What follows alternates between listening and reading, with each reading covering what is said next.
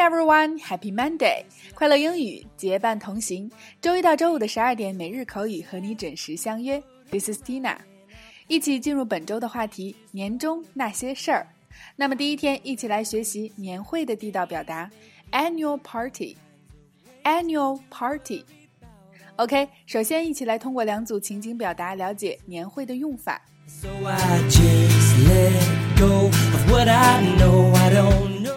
Number one, A，每年的这个时候又到了，我们要开始策划年会了。B，哇，时间过得真快呀！你有什么想法吗？A, is that time of the year again? We need to start planning for our annual party. B, wow, time really flies, doesn't it? So, what do you have in mind? A, is that time of the year again? We need to start planning for our annual party. B. Wow, time really flies, doesn't it?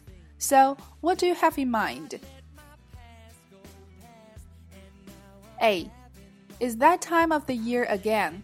We need to start planning for our annual party. B. Wow, time really flies, doesn't it? So, what do you have in mind? Number two, A，我们的年会上有颁奖仪式吗？B，可能有，我不是很确定。A, are we going to have an award ceremony at the annual party? B, possibly. I'm not quite sure about that. A, are we going to have an award ceremony at the annual party? B, possibly. I'm not quite sure about that. A. Are we going to have an award ceremony at the annual party? B. Possibly. I'm not quite sure about that.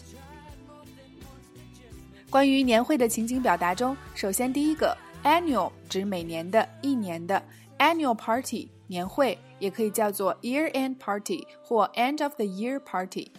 第二个形容时光飞逝用到了 time flies。 第三个 award ceremony 颁奖典礼，ceremony 指各种典礼和仪式，比如婚礼是 wedding ceremony。第四个，possibly 在口语中也很常用，相当于 maybe，是副词，可能、也许的意思。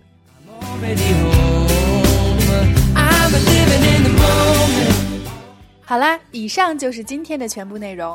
每到年底，各个公司都在筹办自己的年会。那互动环节，Tina 想要邀请你在下方留言，分享你公司年会的趣事儿，或者是你将要在年会上表演什么节目呢？OK，每天三分钟，口语大不同。如果你想和我们一起每天三分钟见证口语提升的话，就抓紧在下方留言你的微信号，申请加入我们的每日口语打卡群。节目的所有文字内容都会在公众号里为你呈现，请在其他平台收听我们节目的朋友及时关注我们的微信公众号“辣妈英语秀”或小写的 Tina Show 七二七，来收听我们更多的节目，并参与精彩的线下国际趴。See you next time.